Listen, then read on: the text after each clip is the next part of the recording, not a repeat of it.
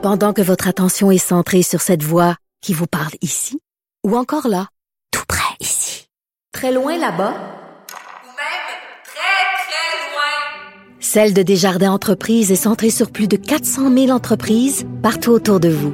Depuis plus de 120 ans, nos équipes dédiées accompagnent les entrepreneurs d'ici à chaque étape pour qu'ils puissent rester centrés sur ce qui compte, la croissance de leur entreprise.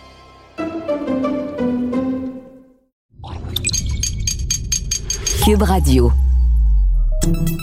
Salut, c'est Charles Tran avec l'équipe dans 5 minutes. On s'intéresse aux sciences, à l'histoire et à l'actualité.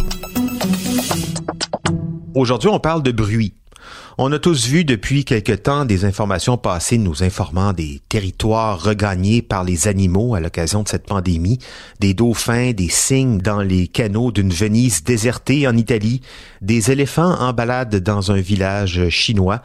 Il s'agissait bien sûr de fausses nouvelles, euh, rien de ça n'était totalement vrai. La nature reconquiert par contre son territoire, ça c'est vrai, et de manière peut-être moins spectaculaire que, que ces photos, mais euh, c'est le cas par exemple avec le bruit de l'activité humaine qui se fait plus doux en ce moment. Ça nous permet d'entendre la nature un peu plus, ce qui aurait des effets étonnants sur la vie animale. Voici Myriam Lefebvre. Vous le remarquez fort probablement quand vous mettez le pied à l'extérieur, les rues sont présentement désertes et silencieuses. Il y a presque plus de bruit. Le média indépendant The Conversation a publié un article à cet effet-là où on peut carrément y lire Le virus tua le bruit. Ce qui n'est pas faux. On compte dans notre paysage sonore trois grandes catégories de sons. La biophonie, l'ensemble des sons produits par les êtres vivants, par exemple le chant des oiseaux, la géophonie, les sons qui proviennent d'éléments naturels mais non vivants, par exemple le tonnerre, la pluie ou le vent. Et l'anthropophonie, l'ensemble des sons liés aux activités humaines. Vous vous imaginez bien, depuis qu'on est tous en confinement à l'échelle mondiale, la géophonie tend à prendre plus de place que l'anthropophonie.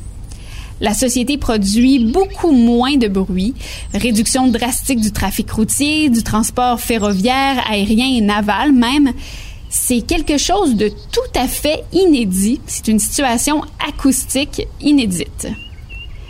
Concrètement, ce qui se passe est assez simple. Avec les sons de la nature que l'on entend de nouveau, qui réapparaissent en quelque sorte, le paysage sonore passe d'une basse fidélité, low-fi, à une haute fidélité, hi-fi. Mais pour les animaux, ce qui se passe est assez particulier. Pour de nombreux animaux, le bruit causé par les humains, c'est une source de stress de dérèglements physiologiques importants, de modifications dans leurs comportements alimentaires. C'est aussi une perte de vigilance face à leurs prédateurs. On les empêche en quelque sorte d'entendre le bruit que leurs prédateurs font en s'approchant d'eux. Le bruit causé par les humains bouleverse l'écosystème complet et a même une influence sur la survie des animaux. On pourrait donc penser qu'un paysage sonore dépollué ou soustrait de son anthropophonie pourrait augmenter la survie des animaux, faciliter leur reproduction et leur proposer des environnements naturels en meilleur état pour le temps du confinement. Ce qu'il faut savoir, c'est que pour certains animaux, oui, le silence représente l'absence de prédateurs. Par exemple, si le prédateur c'est l'humain, eh bien le silence est réconfortant présentement. Mais inversement, pour d'autres, c'est aussi une crainte, un danger. Les rats, par exemple, perçoivent l'immobilité des gens et l'absence de son comme une menace. Bref, des bouleversements multiples et il y a des scientifiques qui se penchent sur le sujet présentement et qui testent les impacts de l'anthropophonie sur le comportement des animaux et leur écosystème. Dans le parc naturel régional du Haut-Jura, en France. On a installé des magnétophones depuis un an et demi sur le territoire et on continue de le faire présentement, ce qui va donc mener les scientifiques à pouvoir comparer la structure et la dynamique acoustique du parc avant, pendant et après le confinement. Il y a également un projet baptisé de Silent Cities, les villes silencieuses, mené par quatre chercheurs de Marseille, Toulouse et Brest en France et de Bristol au Royaume-Uni, qui collectent des données sonores dans les villes en confinement et comparent les niveaux de son. Il dénote d'ailleurs de 50 à 90% moins de bruit dans certaines villes. Par exemple, à Toulouse, la veille du confinement, à la même heure et au même endroit quatre jours après le début du confinement.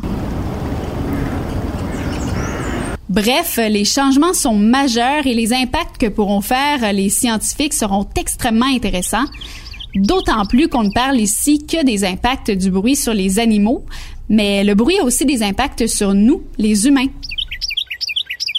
Oui, effectivement, un trouble de sommeil, déconcentration, changement d'humeur, stress, dérèglement hormonal, même sur les humains. Clairement, ce nouveau silence a des effets bénéfiques sur nous. Par exemple, les voitures, quand tout sera électrifié, même les camions, ça va faire du bien, je pense, à nos oreilles, mais aussi aux animaux. Ça, c'est certain. Merci beaucoup, Myriam Lefebvre. C'était en cinq minutes.